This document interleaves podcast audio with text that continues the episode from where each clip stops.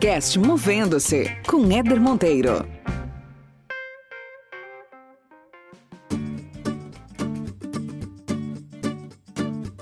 Tudo está mudando e rapidamente. Algumas atividades surgem, já outras estão desaparecendo.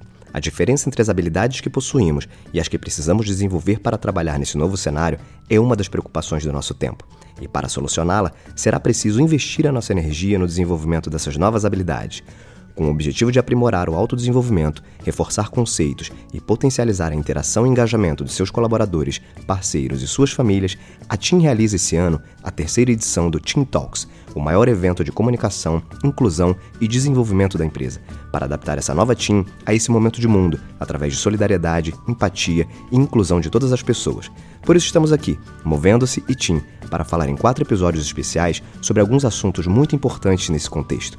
Prepare-se para uma experiência completa de aprendizagem.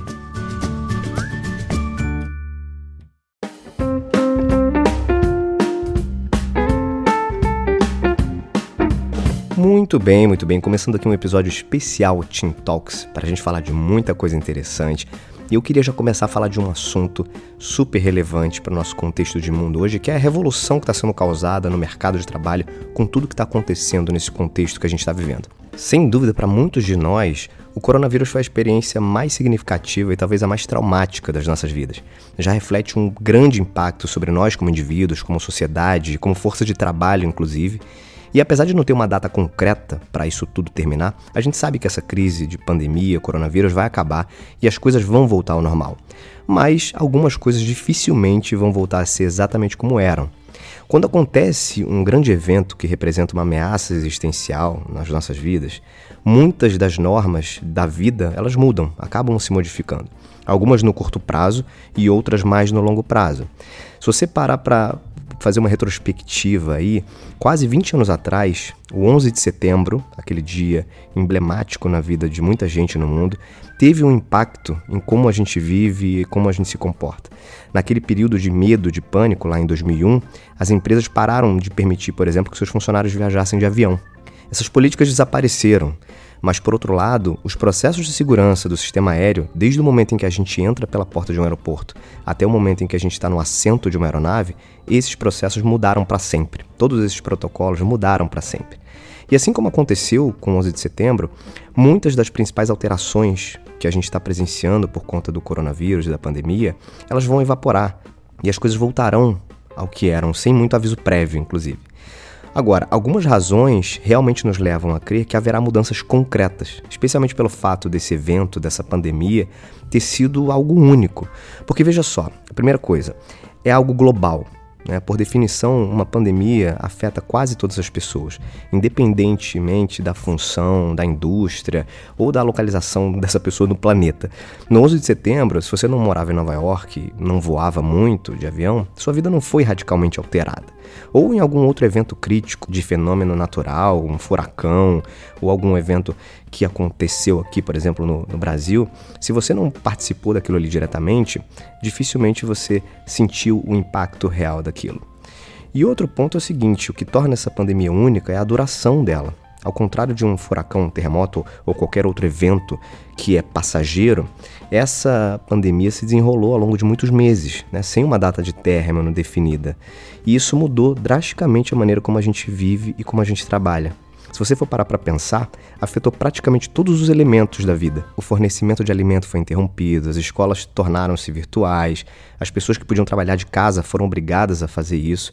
Coisas que a gente considerava certas, por exemplo, como ir a um dentista, ir a um cabeleireiro, isso foi proibido. Por tudo isso é um fato impossível de ignorar. Mas uma coisa é certa e afirmada por muitos especialistas: haverá uma revolução no mercado de trabalho, especialmente na alteração de muitos elementos que até hoje definiam a forma como a gente trabalha. E apesar do tamanho, do escopo, da intensidade dessa pandemia de coronavírus, algumas atividades de trabalho voltarão a ser como eram pelo menos por um tempo, né? Mas haverá mudanças permanentes que vão acabar alterando para sempre a maneira como a gente pensa, como a gente se comporta no trabalho. Vamos ver algumas delas aqui. Por exemplo, flexibilidade, flexibilidade corporativa. As pessoas rapidamente descobriram como trabalhar em casa. Quando isso tudo acabar, esse modelo de home office ou de flex office vai permanecer popular entre os profissionais. E isso vai acabar forçando algumas empresas, mesmo aquelas que não eram muito defensoras desse modelo, e essas empresas vão ter que se tornar mais flexíveis.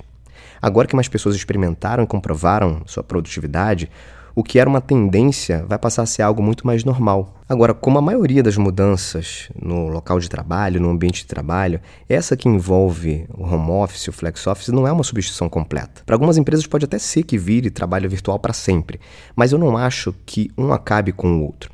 Assim como o currículo, por exemplo, não acabou quando o LinkedIn surgiu e fez muita gente criar um perfil profissional por lá.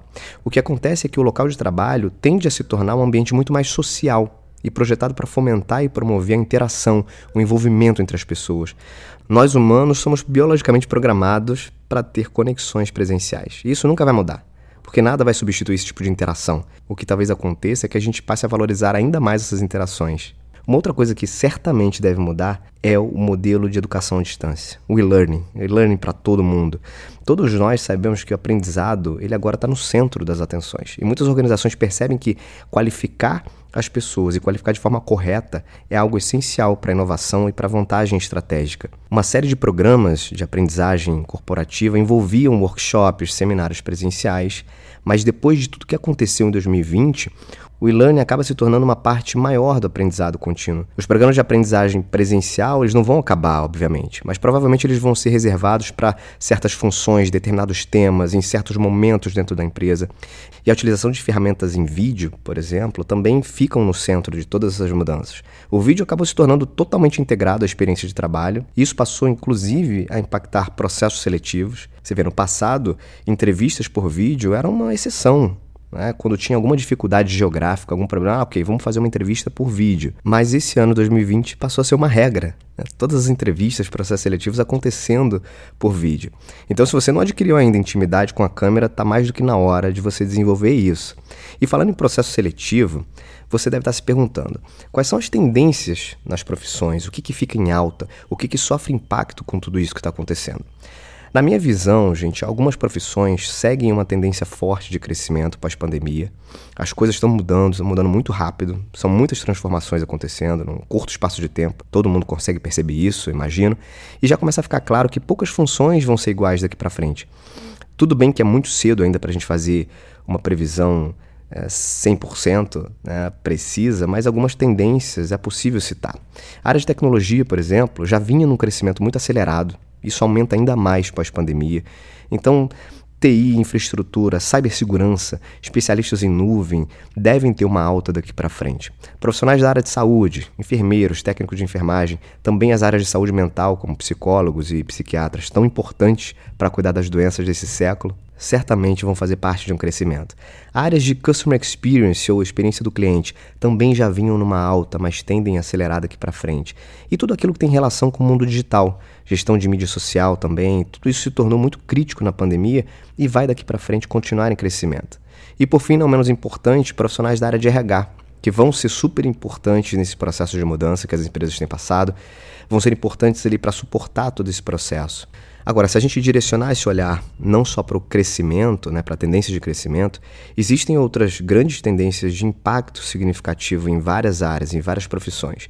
Pegando de novo aqui o exemplo de profissionais da saúde, esses profissionais vão ter que trabalhar com telemedicina de forma mais natural, vão ter que usar recursos tecnológicos remotos, vão ter que usar isso para diagnosticar, para monitorar pacientes que não precisam ir até o hospital. Na área de educação, professores, eles vão ter que ter o total domínio tecnológico. Você vê, nesse, nesse processo de homeschooling, de aulas virtuais, todos os professores foram pegos de surpresa, tiveram que aprender de forma muito rápida durante o processo como um todo. Mas daqui para frente, a imersão de professores e educadores no mundo da tecnologia também vai ser necessária. Isso impacta muito essa área. Outra área, advogados, o mundo do direito. Vão ter que dominar o uso de aplicativos de reunião, ferramentas tecnológicas para petição, acordos, todas essas rotinas legais, elas vão ser cada vez mais feitas no ambiente digital. Arquitetos, será que muda alguma coisa? Sem dúvida, é, um, é uma área, um tipo de profissão onde esses profissionais vão ter que ter muita preocupação agora com a biossegurança doméstica, biossegurança urbana. Vai ser mandatório isso em qualquer projeto, além de pensarem sempre em espaços de trabalho nas casas. Então, quando você projetava antes uma casa e não considerava, por exemplo, um espaço para trabalho, isso deixou de existir. Agora vai ser quase que básico, né? Todo projeto tende a ter um home office ali no desenho. Outra área é a biociência, biocientistas. Essa área, gente, biociência, farmácia, vai ter muito investimento. Talvez investimentos nunca antes vistos. tornando esses profissionais muito mais itinerantes e atuantes dentro de grupos colaborativos, com muita presença em governos, inclusive. Vendedores. O que, que muda para esse tipo de profissional?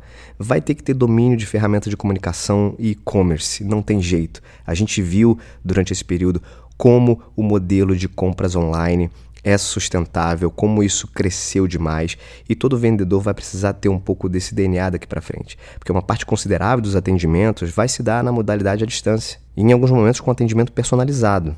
Profissionais de marketing e comunicadores também. Esses profissionais vão ter que atuar de forma muito diferente. Quem trabalha com marketing e não tiver capacidade de trabalhar com marketing digital e remoto vai ter pouca oportunidade de carreira. A meta é falar com a pessoa que está em casa e não mais com a pessoa que está no escritório, na loja, passando pela rua. Então todo o formato de comunicação ele passa a mudar. Isso já vinha acontecendo, já vinha tendo uma alteração muito grande, mas daqui para frente tende a ser muito maior. Enfim, gente, é ou não uma revolução? Sem dúvida, a gente está tendo a oportunidade de viver uma mudança na história. E como em todo processo de mudança, a gente precisa se reinventar, a gente precisa aprimorar cada vez mais as nossas habilidades, e é sobre isso que a gente vai falar no próximo talk, o de número 2. Eu vou ficando por aqui, beijos e abraços, até mais.